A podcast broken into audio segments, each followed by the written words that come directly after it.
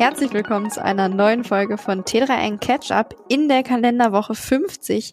Wir bewegen uns auf das Ende des Jahres zu. Weihnachten steht vor der Tür, Silvester folgt direkt danach, aber wir sind natürlich immer noch am Start und werfen jetzt einen kleinen Blick zurück. Wer ist wir? Ich bin nicht alleine, denn heute ist bei mir Kaspar von Alberden, hallo.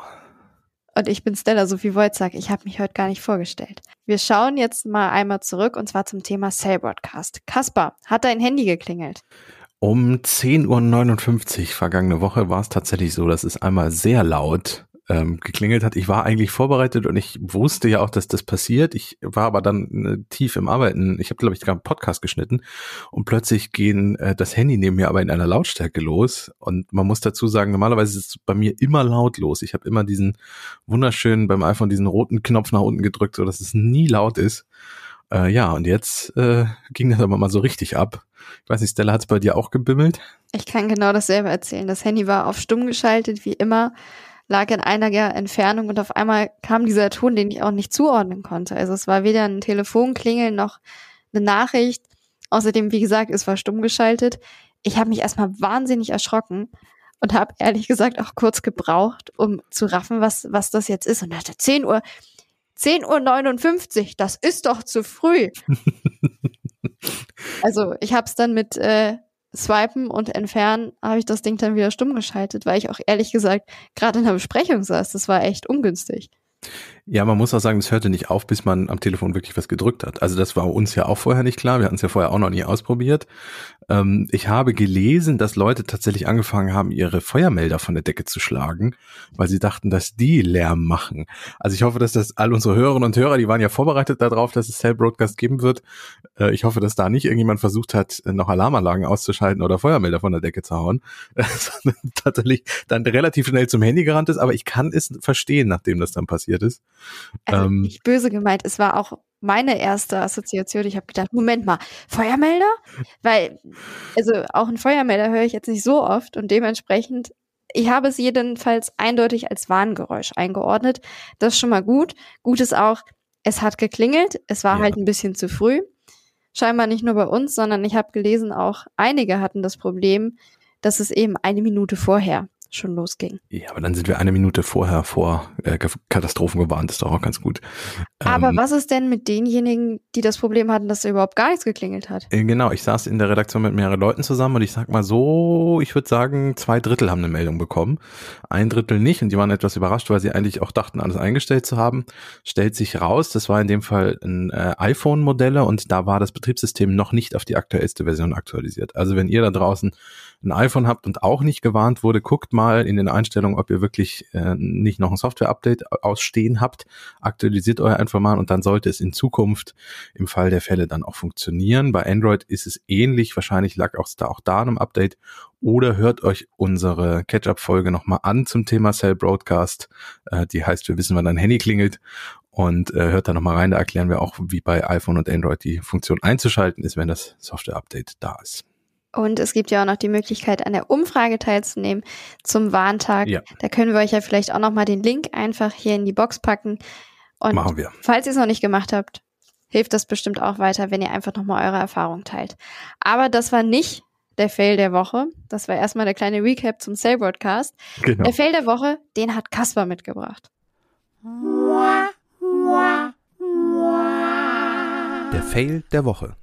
Ja, der, der Fail der Woche dreht sich um Streamingdienste. Zum Glück erstmal nicht um deutsche Streamingdienste, aber es ist so ein bisschen, ja, ausschlaggebend für die ganze Branche irgendwie, habe ich das Gefühl. Und zwar geht es um Sky England. Sky gibt's ja auch in Deutschland. Das ist, ähm, ich würde mal sagen, Streamingdienst. Das ist ein bisschen älter als die eigentlichen Streamingdienste.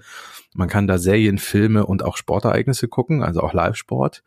Ähm, und die haben verschiedenste Abo-Modelle und Pakete. Ähm, und in Großbritannien ist es jetzt so, dass es eine Funktion gab, in der Werbung zu scrollen. Sie nicht zu überspringen, aber zumindest zu scrollen, um sie schneller quasi durchzukriegen. Man kennt das ja auch bei YouTube.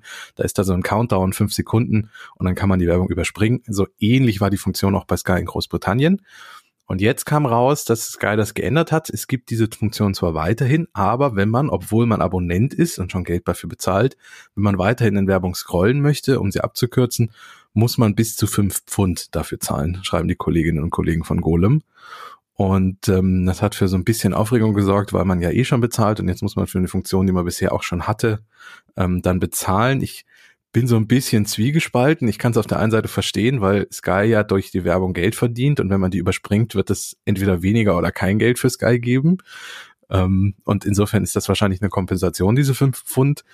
Aber es ist ein bisschen unglücklich zu sagen, es gibt diese Funktion und jetzt gibt sie äh, plötzlich dann nur noch, wenn du Geld dafür bezahlst, obwohl du ja eh schon Abonnent bist. Das ist so ein bisschen. Es ist natürlich auch geschickt, weil du hast dich als Nutzerin wahrscheinlich dran gewöhnt. Ja. Möchtest jetzt das Ganze auch weiter nutzen, möchtest nicht darauf verzichten und damit, du kennst es schon, das heißt, wahrscheinlich zahlst du eher dafür, als wenn du es nie ausprobiert hättest. Also zum Beispiel bei Sky in Deutschland, ich kenne jetzt nur das Sportangebot, da kannst du gar nicht scrollen.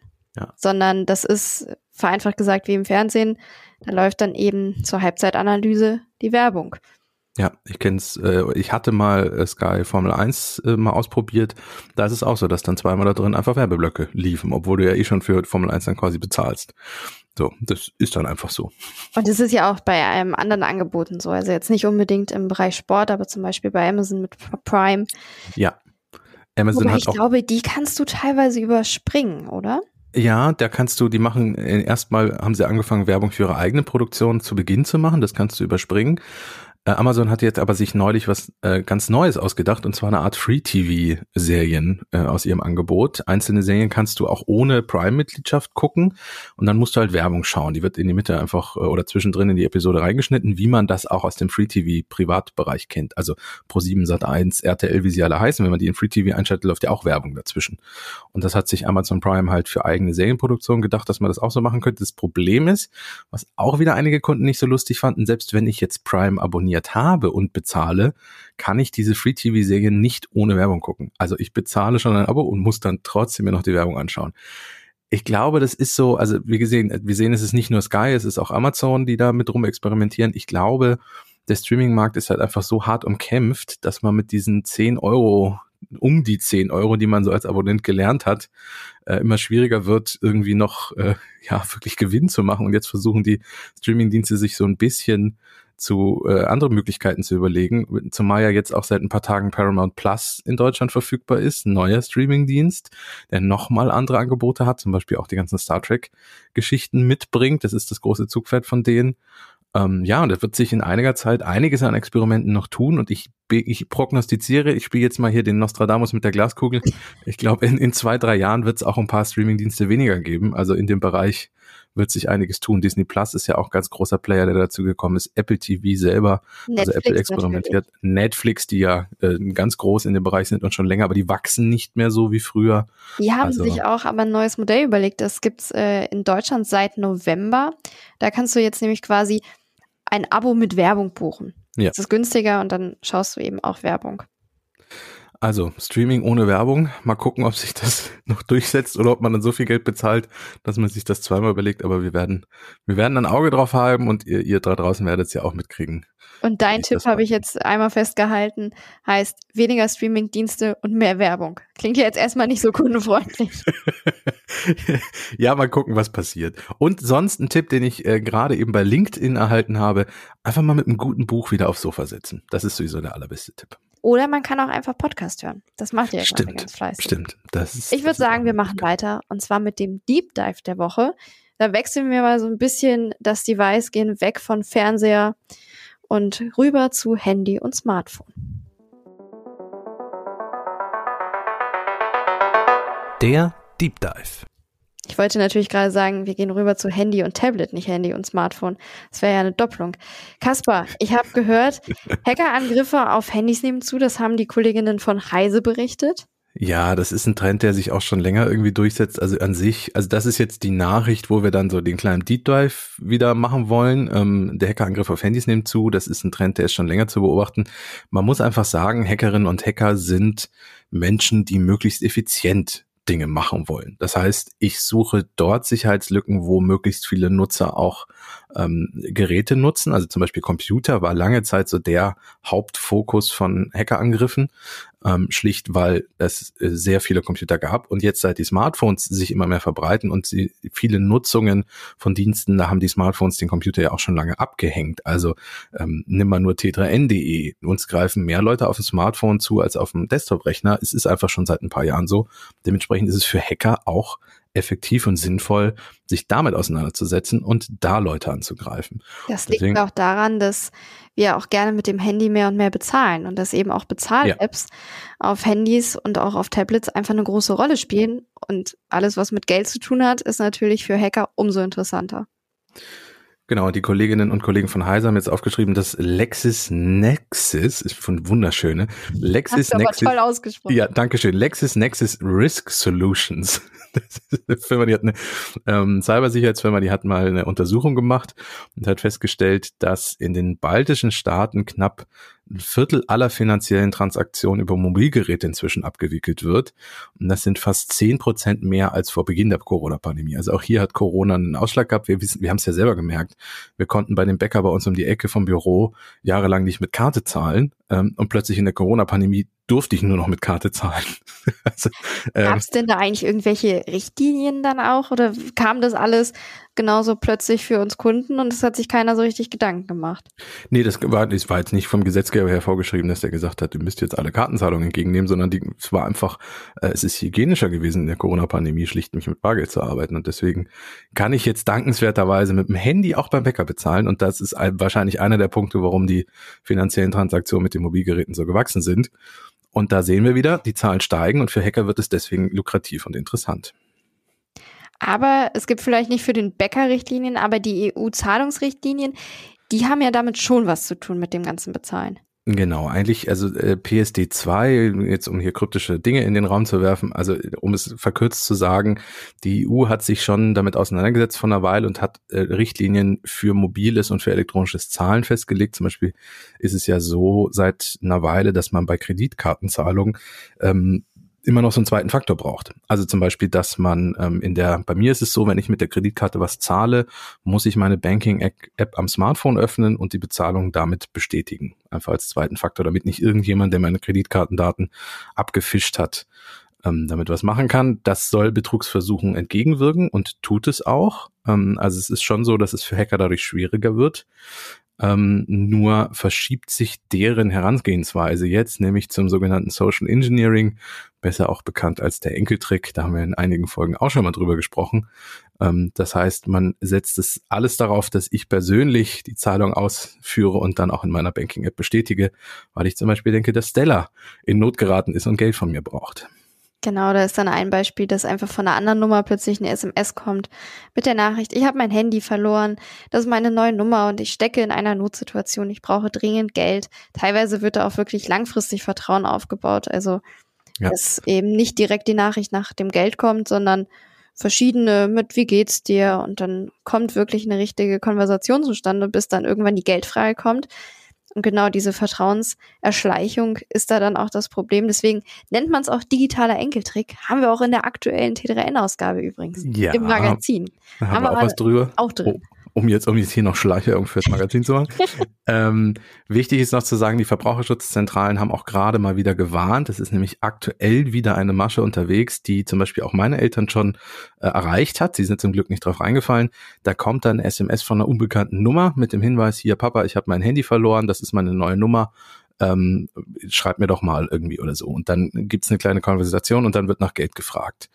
Und ähm, Meinem Vater ist relativ schnell aufgefallen, dass die Anrede nicht stimmt und äh, ich mich wahrscheinlich anders bei ihm gemeldet hätte, wenn ich mein Handy verloren hätte. Deswegen ist er nicht drauf reingefallen, aber achtet da mal drauf, wenn ihr da draußen irgendwie unterwegs seid. Ähm, gut, wenn ihr jetzt keine Kinder habt oder die Kinder viel zu klein sind für Handys, dann ist es eh klar. Aber es kann ja auch sein, dass der Chef irgendwie sich angeblich meldet oder die Kollegin, der Kollege, äh, beste Freundin. Ähm, das kann immer so sein, wenn jemand nach Geld fragt. Einmal kurz überlegen, kann das sein? Ist das sinnvoll? Ist das wirklich die Person? Und sollte ich denen jetzt irgendwie Geld schicken? Und im Zweifel vielleicht auch nochmal mit jemandem sprechen im Umfeld. Das hilft dann oft, um irgendwie Dinge rauszufinden. Also das Problem ist da, aber was heißt das und wie können, wie kann jeder von uns damit umgehen? Ja, also beim, beim äh, Social Engineering haben wir ja gerade schon gesagt, dreimal drüber nachdenken, ob es wirklich so sein könnte. Ähm, was man auf der technischen Seite noch machen kann, weil wir ja gerade gehört haben, Hacking-Angriffe auf Smartphones nehmen einfach zu Ähm, generell ist es so, dass ähm, es bei iPhones etwas schwieriger ist, die zu hacken, aber es ist ganz wichtig, im Internet draußen ist nichts absolut sicher. Also wenn man es drauf anlegt, kriegt man jedes Gerät irgendwie geknackt. Es ist nur die Frage, wie aufwendig es das ist und ob es sich lohnt für Hackerinnen und Hacker. Aber sowohl für ähm, iPhone als auch für Android-Geräte gilt, Software-Updates machen. Weil die Hersteller versuchen, Sicherheitslücken, wenn sie gefunden werden, möglichst schnell in der Regel, ist nicht immer so, aber in der Regel zu schließen. Das heißt, mit der neuesten Software hat man auch den aktuell höchsten Sicherheitsstand. Ich weiß, dass es viele Leute immer nicht so gerne mögen, dass sich dann auch das Aussehen vielleicht ändert oder Funktionen dazukommen, die man nicht braucht und solche Dinge. Ich, ich kenne das ja selber.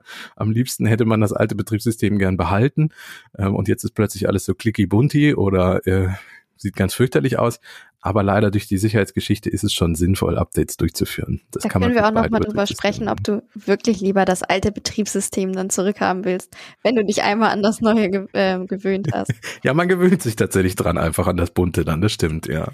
Aber es gibt ja auch was, da kann, hilft kein Systemupdate, kein Sicherheitsupdate, nee, nicht die typischen Abo-Fallen. Genau, also ähm, das passiert sehr viel über Apps, ähm, die halt einfach entwickelt wurden mit dem Hintergedanken, Leute in so Abo-Fallen reinzubringen. Da wird dann äh, zum Beispiel ein Spiel entwickelt und plötzlich wird irgendwie abgefragt ähm, etwas und dann taucht ein Dialog auf und man guckt nicht genau und klickt drauf und dann muss man plötzlich 9,99 Euro oder noch viel höhere Summen im Monat bezahlen. Ähm, aber auch da ist es so, dass man diese Abos meistens relativ schnell wieder los wird. Also in den iPhone-Einstellungen zum Beispiel gibt es einen eigenen Reiter für Abos, in den iCloud-Einstellungen. Ähm, da müsst ihr mal gucken, zur Not googelt ihr das, wie man das rauskriegt. Wir schicken, wir packen aber auch nochmal einen Link mit einem kleinen Artikel dazu in die, in die Show Notes. Ähm, und auch bei Android kriegt man so Abos auch wieder los. Ähm, das, also da gilt einfach äh, drauf zu gucken, was für eine App installiere ich, brauche ich die wirklich? Und der zweite Tipp ist, wenn man schon Apps hat, ist es auch sinnvoll, vielleicht einmal so eine Art digitalen Frühjahrsputz zu machen, die, die man nicht mehr braucht, deinstallieren und bei den Apps, die man hat, einmal in den Einstellungen zu gucken, können die zum Beispiel auf meinen Standort zugreifen? Wenn ja, müssen sie das überhaupt? Und auch ganz wichtig, Thema Datenschutz, können die auf meine Kontakte zugreifen? Und müssen die das überhaupt? Also der Klassiker, eine Taschenlampen-App braucht keinen Standort und muss auch nicht auf meine Kontakte zugreifen. Ähm, das kann man im Nachhinein in den Einstellungen des Smartphones auch nochmal wieder entziehen. Genau, oder auch bei den Fotos auch nochmal drauf achten. Ja, Fotos auch. Wenn wir genau. beim Beispiel bleiben, die Taschenlampe braucht in der Regel auch keinen Fotozugriff. Das ist richtig. Wenn ich eine Kamera-App habe, klar, die muss auf die Kamera zugreifen. Wenn ich eine Navigations-App habe, klar, die muss meinen Standort kennen. Also immer mal so ein bisschen kurz drüber nachdenken, dann ist das in der Regel auch kein Problem. Wenn man aus den offiziellen App Stores was runterlädt, sind die Apps in der Regel auch überprüft. Also ähm, Google und Apple ähm, schauen sich die Apps auch an. Auch das ist keine vollständige Garantie. Es haben auch schon Apps es durch den App Store geschafft, die doch Schadsoftware enthalten haben, aber in der Regel sind die ähm, geprüft auf den offiziellen Stores. Bei Android kann man auch zum Beispiel aus dem Web Sachen runterladen. Da muss man aber wissen, was man tut. Also da würde ich würde, wenn man wenn man wenig Ahnung von Smartphones hat, nicht irgendwelche Apps aus dem, aus dem Internet auf mein Telefon laden, wenn dann jemanden fragen, der sich damit auskennt, irgendwie im Freundes- oder Familienkreis. Ähm, und noch der nächste klassische Tipp, der eigentlich auch schon immer in der IT-Sicherheit äh, geraten wird, das ist so, dass sowieso diese ganzen Tipps eher Standard sind, aber sie helfen auch, wenn man sie regelmäßig beachtet. Ähm, bei öffentlichen WLAN-Netzen immer so ein bisschen aufpassen. Zum Beispiel in so einem Café, wenn ich ins Café gehe und da ein WLAN-Netz ist, wenn ihr das unbedingt nutzen wollt, weil ihr zum Beispiel kein mobiles Internet habt, dann achtet zumindest darauf, was ihr da macht, weil Datenverkehr kann unter Umständen abgegriffen werden bei so einem öffentlichen Netzwerk. Was dagegen helfen würde, wäre zum Beispiel ein VPN-Dienst, den viele ja zum Beispiel von der Arbeit aus haben. Also wir nutzen ja auch VPN, wenn wir von außerhalb auf die Firma zugreifen, ähm, weil man dann einfach eine Art verschlüsselten Tunnel hat durch dieses öffentliche WLAN. Und was auch noch natürlich hilft, auch das Handy verschlüsseln. Das heißt zum Beispiel Code, Passwort nutzen. Muster ja. sind tatsächlich nicht ganz so sicher. Beim iPhone gibt's die, soweit ich weiß, auch gar nicht. Nee, gibt's nicht. Wie gesagt, da wirklich auf Zahlen, auf Buchstaben, auf sowas setzen. Es gibt ja sowieso Unterschiede. iPhone hatten wir jetzt ein bisschen drüber gesprochen. Übrigens noch ein Tipp, AirDrop. Auch deaktivieren. Ja. Nicht einfach anlassen. Es gibt ja schon diese Fälle, die werden dann auch manchmal publik. Da werden dann irgendwie im ICE plötzlich Bilder durch die Gegend geschickt oder im Flugzeug wenn ihr das nicht wollt, wirklich, und das solltet ihr wahrscheinlich besser auch nicht wollen, einfach dafür sorgen, dass es nur entweder ausgeschaltet ist oder nur für äh, Personen zugänglich ist, die sich auch in euren Kontakten befinden. Aber weg vom iPhone wollen wir doch mal rüber zu den Android-Geräten. Ja. Denn da ist es ja mit Software und Co. ein bisschen anders. Ähm, ja, das Problem bei Android, und das ist schon immer so ein bisschen gewesen, also der große Vorteil von Apple ist, dass sie ja Software und Hardware in einem produzieren und deswegen es nur so und so viele iPhone-Modelle gleichzeitig gibt. Also es ist eine Handvoll und die mit Software-Updates zu versehen, ist eine relativ einfache Aufgabe. Ich könnte, glaube ich, gar nicht aus dem Stegreif alle Android-Hersteller aufzählen. Also von Samsung, Huawei, äh, HTC, wie sie alle heißen. Ähm, da gibt's unendlich viele und jeder macht so ein bisschen, oder ein Großteil macht so ein bisschen seine eigene Android-Version und aktualisiert die auch nicht unbedingt direkt, nachdem eine Sicherheitslücke entdeckt wurde. Und die werden auch nicht immer so lange mit Updates versorgt. Es gibt durchaus Geräte, vor allem die günstigeren, da ist nach zwei Jahren Schluss. Oder mit Pech kriegen sie gar kein Android-Update mehr. Ähm, das heißt, da, wenn man sich neue Geräte kauft, inzwischen haben das die Hersteller für sich entdeckt und sagen auch und werben auch damit, bei uns gibt's länger Software-Update. Ich finde, das ist durchaus auch ein Kaufargument. Also achtet beim Kauf mal drauf. Aber auch da, wenn es geht bei Android und es Updates gibt, macht die, führt die durch, weil auch da werden Sicherheitslücken geschlossen. Werbung Krisen gehören mittlerweile zu unserem Alltag dazu. HR-Prozesse sind mehrheitlich nicht effizient genug, um Mitarbeitende und Unternehmen durch die Krise zu führen. Das hat die neue HR-Studie von Personio über Effizienz während einer Rezession herausgefunden. Ganze 40 Prozent der Befragten wenden sich bei Fragen nicht an ihre HR-Teams, weil es zu schwierig ist, eine Antwort zu bekommen. Und auch ein Großteil der PersonalerInnen sehen ihr Unternehmen durch ineffiziente Arbeitsabläufe ausgebremst. Deshalb ist es so wichtig, HR-Prozesse jetzt zu digitalisieren und zu automatisieren. So gibst du deiner Personalabteilung mehr Freiraum für wichtigere Aufgaben. Wie du das und andere Krisen im Personalmanagement stemmen kannst, findest du in der aktuellen Studie von Personio unter www.personio.de/audio.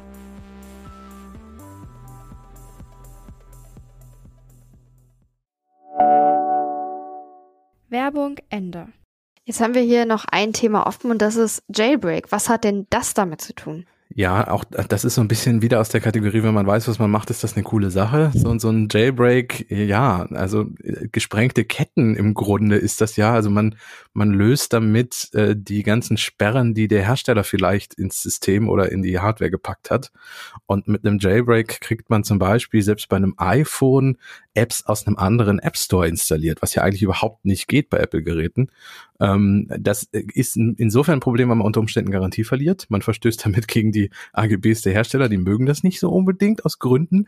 Ähm, es kann bei älteren Android-Geräten sinnvoll sein, weil man dann zum Beispiel doch noch selber Updates installieren kann.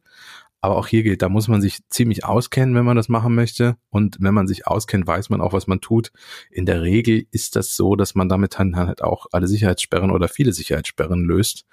Ähm, und deswegen Vorsicht mit, mit Jailbreak und Root-Geschichten. Wenn man sich auskennt und das mag und kann, äh, habe ich nichts dagegen, finde ich gut. Aber dann ist auch meistens die IT-Sicherheit gegeben. Also, was wir euch damit sagen wollen in vielen verschiedenen Tipps, schaut wirklich nochmal ganz genau in eure Handy-Einstellungen. Wem wollt ihr welche Freigabe erteilen? Manchmal ist es auch so schnell eine App runtergeladen und gar nicht richtig darauf geachtet. Du wolltest sie einfach nur nutzen, hast überall auf Bestätigen gedrückt und bist hinterher dann, wenn du mal nachschaust, ganz erschrocken, was die alles auf deinem Handy auslesen können. Deshalb hier nochmal der Aufruf vom Start ins neue Jahr. Einfach nochmal in den Einstellungen gucken und da vielleicht ein bisschen aufräumen dann ist es auch, um jetzt noch ein bisschen äh, die Drohung rauszunehmen, dann ist es auch tatsächlich gar kein Problem. Also man kann auch mit einem Smartphone sicher im Internet leben. Äh, man muss nur so ein paar Grundlagen ein bisschen beachten und mal ein bisschen drüber nachdenken. Da würde ich sagen, den Deep Dive haben wir für diese Woche geschafft. Und wir haben diesmal sogar zwei Netzfundstücke für euch mitgebracht. Das Netzfundstück. Kaspar, was hast du denn da so im Angebot? Ja, das erste Netzfundstück, ähm, ja, wir wollten eigentlich nicht mehr so richtig über Twitter reden. Ich muss aber gestehen, dass ich das einigermaßen spannend immer noch finde, was da so passiert. Und es reißt ja auch nicht ab, die News rund um Twitter. Jetzt ganz aktuell wurde der, äh, ich sag mal, Ethikrat, äh, der aus 100 Menschen bestand, die irgendwie ähm, Twitter beraten haben, was, äh, was man gegen Hass und solche Dinge im Netz tun kann, der wurde von einem Tag auf den anderen einfach vor die Tür gesetzt. Äh, also ein paar Stunden vor dem nächsten Treffen hieß es, ihr braucht übrigens auch gar nicht mehr kommen. Ähm, und all solche Dinge. Also es, jeden Tag passiert eigentlich irgendwas. Und wer da so ein bisschen nicht den Überblick verlieren möchte, wir, wir können und wollen hier nicht jede Woche drüber reden, aber wer trotzdem den Überblick nicht verlieren möchte, für den haben wir einen Link in die Show Notes gepackt. Das ist eine sehr schöne, ähm, chronologisch aufbereitete News-Seite, die nichts anderes macht, als ähm, ja auf die ganzen Geschehnisse aufzuzählen, damit man da so ein bisschen ab und an mal sieht, was so passiert und ja, mit ein bisschen Popcorn äh, leicht belustigt und traurig daneben sitzen kann. ich finde auch den Namen sehr schön. Twitter is going great. Ja, genau. So ein bisschen das Motto von Elon Musk. Ist natürlich ironisch gemeint. Aber ja. weg von Twitter. Wir sind in der Adventszeit und passend ja. dazu haben wir einen Adventskalender mitgebracht. Allerdings Richtig. nicht den Standard-Adventskalender, sondern was Spezielleres. Ja, der ist sehr nerdig, das gebe ich zu. Ähm, ich habe den gestern oder vorgestern entdeckt. Und zwar ist das der Open Data Adventskalender des Bundeslandes Schleswig-Holstein. So, jetzt sind alle eingeschlafen. Ähm, ich finde den insofern spannend oder er ist auch spannend, ähm, weil jeden Tag ein Open Data Datensatz dort veröffentlicht wird. Ähm, den Link packen wir euch auch wieder in die Show Notes und das äh, ist insofern ganz spannend, da die Bundesländer inzwischen dazu verpflichtet sind, viele oder fast alle ihrer Daten öffentlich zugänglich zu machen. Die sind ich habe das auch öfter mal für journalistische Arbeiten schon mal versucht, da an die Daten ranzukommen. Man kommt da auch ran. Die sind aber nicht so richtig schön zugänglich. Die liegen in irgendwelchen Suchmasken und Datenbanken und irgendwelchen Unterordnern. Und dann muss man erst genau wissen, wonach man sucht und so. Also ich habe mal für, für eine ähm, Arbeit versucht, zum Beispiel das Aufkommen, äh, also wie in der Corona-Pandemie, wie sich da die Verkehrsströme verändert haben. Das gibt es als Open Data, aber das zu finden war nicht ganz leicht. Und Schleswig-Holstein hat sich gedacht, wir haben so schöne Datensätze, dann packen wir doch jetzt jeden Tag einen Adventskalender. Ähm, ein Beispiel ist, welche Schulen haben schon Glasfaser und welche kriegen es noch? Das ist ein ganz schöner Datensatz. Zweite, Äpfel und Birnen vergleichen, fand ich ganz lustig. Also mal die Äpfel und Birnenernten in Schleswig-Holstein datenmäßig aufbereitet und mal gezeigt, wo wie viele Äpfel und wie viele Birnen geerntet werden. Und das ist eigentlich so ein bisschen ein Aufruf an alle Datenwissenschaftlerinnen und äh, Datenjournalistinnen da draußen, aus diesen Daten was zu machen, denn das können lustige und spannende Grafiken werden, äh, die man dann aufbereiten kann. Und was auch praktisch ist, ihr könnt nicht nur das aktuelle Türchen öffnen, sondern auch alle, die bereits geöffnet sind. Da könnt ihr dann auch immer noch drauf zugreifen und euch die verschiedenen Datensätze anschauen. Genau, die sind gut aufbereitet. Also zumindest für die Leute, die wissen, was man damit machen soll. Also ich persönlich, wenn ich die jetzt runterlade, ist das eine Excel-Tabelle, wo ganz viele Äpfel und Birnenzahlen drinstehen. Die sind nicht schön, aber man könnte halt was draus machen. Merke schon, Thema Äpfel und Birnen, das hatte ich jetzt irgendwie gereizt.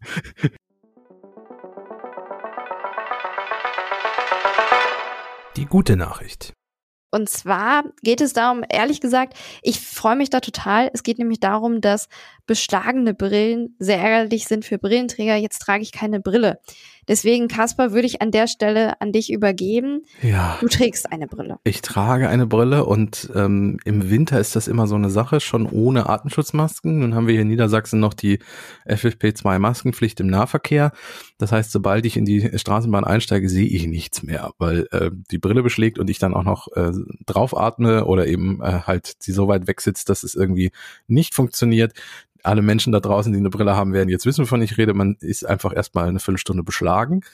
Und ähm, es gibt schon immer Wundermittelchen im Netz, wie so für so viele Dinge, die versprechen, dass das eben nicht passiert. Da sprüht man dann irgendwelche Sachen auf die Gläser drauf oder man soll, äh, wie, wie bei der Taucherbrille, ich weiß nicht, ob du das noch kennst, Stella von früher, irgendwie draufspucken, damit die nicht beschlägt und solche, solche Späße. Ich habe, glaube ich, auch nie, dass das funktioniert hat. Ich habe ähm, noch nie ausprobiert, ehrlich gesagt. ja, also es gab schon immer so, e, ähnlich wie man ja beim Zwiebeln schälen Wasser im Mund nehmen soll. Also solche, äh, damit man nicht weinen muss. Solche Wundermittelchen gab es schon immer. Und jetzt versprechen aber, und das ist die gute Nachricht, Forscherin der ETH Zürich, dass sie ein Gegenmittel gefunden haben oder zumindest ein Mittelchen, womit dieses Brillenbeschlagen nicht mehr so schlimm sein soll, ähm, indem sie nämlich die Gläser beschichten mit einer sogenannten ähm, photothermischen Effekt. Dazu wird ähm, eine ultradünne Schicht aus winzigen Goldteilen und Titandioxid auf die Brillengläser aufgetragen. Die ist nur 10 Nanometer dünn, also wirklich extrem dünn und natürlich zum Glück durchsichtig, ist ja eine Brille. Ähm, und soll dann dafür sorgen, dass die Gläser sich um bis zu 8 Grad Celsius mehr erwärmen können. Und wenn sie warm werden, beschlagen sie nicht. Genau, das, heißt, das ist, das ist die genau. Idee dahinter, dass ja. eben dadurch, durch die Wärme, das Beschlagen nicht passiert. Das soll dafür sorgen, dass es viermal effektiver das Beschlagen verhindert. und ähm, sogar dreimal effektiver, dass äh, der, also wenn sie mal beschlagen sind, auch schnell wieder ent, entschlagen. Das ist jetzt nicht der Fachbegriff, aber ihr wisst, was ich meine. Ähm, das Schöne ist, jetzt sagt man ja irgendwie hier Beschichtung und durch Sonnenlichterwärmung und so. Ähm, ja, das soll außen funktionieren, aber auch innen gibt es einen Effekt, der messbar ist. Ich denke mal, es steht jetzt nicht drin in dem Artikel, den wir auf äh, t3n.de veröffentlicht haben, aber ich denke mal, dass der Effekt drinnen dann nicht ganz so stark ist, aber meistens ist ja auch von der Wechsel von draußen nach drinnen so ein bisschen das Problem. Ähm, noch ist das Ganze nicht marktreif. Das heißt, es ist wieder eine der guten Nachrichten, die wir für die Zukunft uns aufheben müssen. Aber wenn das tatsächlich mal kommt und es dafür sorgt, dass die Brille weniger beschlägt, bin ich sehr dankbar und freue mich darüber. Es soll wohl auch bezahlbar sein, weil ich habe schon bei Gold einmal kurz gezuckt. Oh ja. Aber da der Goldanteil sehr, sehr gering ist, soll das Ganze, wenn es dann vielleicht auf den Markt kommt und einen Brillenträgerin hilft, auch wirklich bezahlbar sein. Ich sehe schon, beim nächsten Optikerbesuch fragt man mich dann nicht, nach, nicht nur nach Blaulichtfilter und Entspiegelung, sondern auch, wollen Sie noch Gold und Titandioxid? Schlecht wäre es ja nicht, weil es würde ja helfen. Ja, das stimmt. In diesem Sinne, wir schauen nach vorne und zwar durch eine nicht beschlagene Brille. Bedanken wir uns natürlich fürs Zuhören und freuen uns, wenn ihr nächste Woche auch wieder dabei seid. Wir gehen nämlich noch nicht in die Winterpause, sondern nächste Woche gibt's nochmal eine richtige Weihnachtsfolge. Eine Techie-Weihnachtsfolge. Genau. Wir haben uns was Schönes überlegt. Ein Jahresendspezial machen wir noch und dann, dann geht's in die Weihnachtspause. Dann machen wir tatsächlich, ich mache jetzt hier mal den Kalender auf. Wir kündigen euch einfach schon an, wann wir wieder da sind. Also die Weihnachtsfeiertage zwischen den Jahren sind wir auch nicht da. Wir sind am 4. Januar das erste Mal wieder zu hören für euch da draußen. Aber bis dahin, wie gesagt, eine Folge gibt's noch nächste eine Woche. Noch, ja. Wir freuen uns, wenn ihr wieder dabei seid. Vielen Dank fürs Zuhören und lasst uns natürlich gerne Kritik, Anregungen, Ideen. Schickt uns einfach alles gerne per Mail, schreiben wir auch wieder in die Infobox. Und ansonsten herzlichen Dank und bis zum nächsten Mal. Macht's gut. Tschüss.